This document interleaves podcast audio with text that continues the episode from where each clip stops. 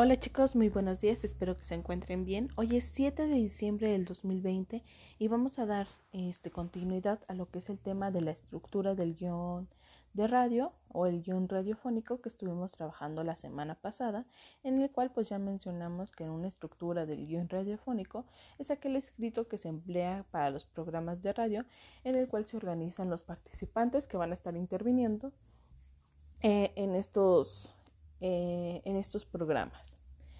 Se tienen en dos columnas y bueno, ya sabemos que en la izquierda se pone el control, eh, quienes van a estar este, operando o poniendo la música, contestando las llamadas, este, poniendo los comerciales, entre otros aspectos, o también se conoce como operador.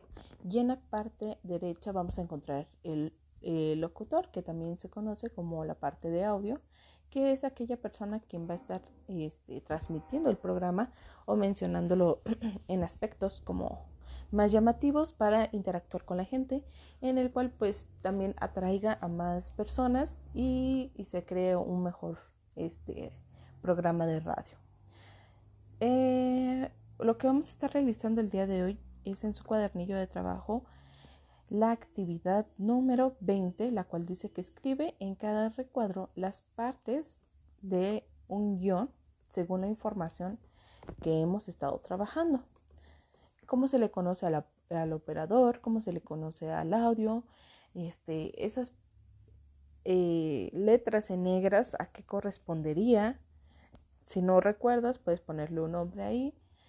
Y también en la parte de abajo, cuando dice la cortina de 5 segundos, etcétera, a qué corresponde. A lo mejor ahí no tenemos un nombre correcto, pero más o menos sabes a qué, a qué, es, a qué es lo que hemos estado trabajando. Y esas serían las actividades por el día de hoy. Eh, si tienes dudas sobre esta información, sobre este guion de radio, me puedes mandar un mensaje y lo podemos contestar juntos.